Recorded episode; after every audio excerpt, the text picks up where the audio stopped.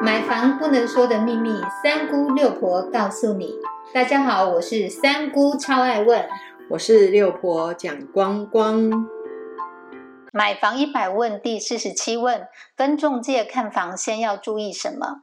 跟中介看房的时候，到底该说什么，不该说什么？快点，请六婆来为大家分析一下。大家都知道，有时候呢，我们去看房子，第一个接触的应该是中介公司，这是中古屋的部分，或者是新城屋去跟代销，或者是业主他自己卖。如果你今天是跟中介公司第一次去看房，你要注意什么？不要把你的自备款，你有多少钱？你的月负担，我一个月可以承担多少的贷款？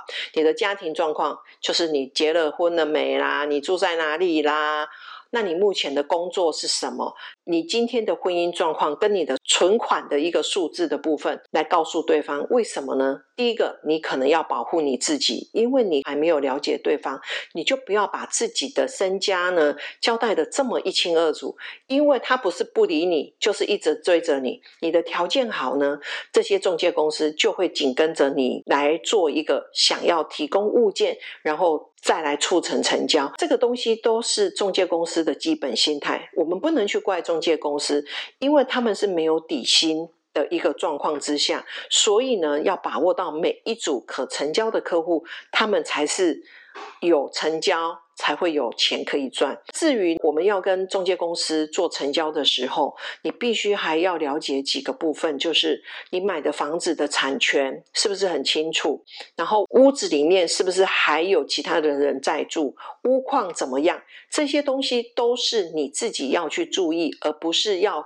听中介公司怎么跟你说。你要有自己判断的能力。至于呢，你去看的房子的行情这个部分，我们目前来讲。因为中古屋常常都是屋主有心情，没有行情，所以我们要去了解的，除了从实价登录上面去做了解之外，可能左邻右舍啦、管理员呐，都是可以去询问的对象。中介在带看，他一定会把最美好的那一面呈现给你。所以，我们真的遇到非常喜欢的房子，也请大家要冷静，而且不要轻易的。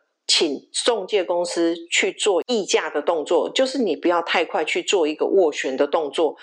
如果这一间房子这么多人抢，相信你也不是抢到的那一个。所以，请大家要特别的注意，跟中介公司看房子的时候，不要把自己身家的一切告诉中介公司，这样子也是保护你自己。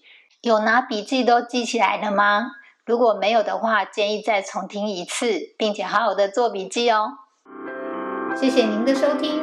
如果你对收听的内容有不了解的地方，欢迎在下面留言，六婆讲光光将会为您解答哦。我们下回见，拜拜，拜拜。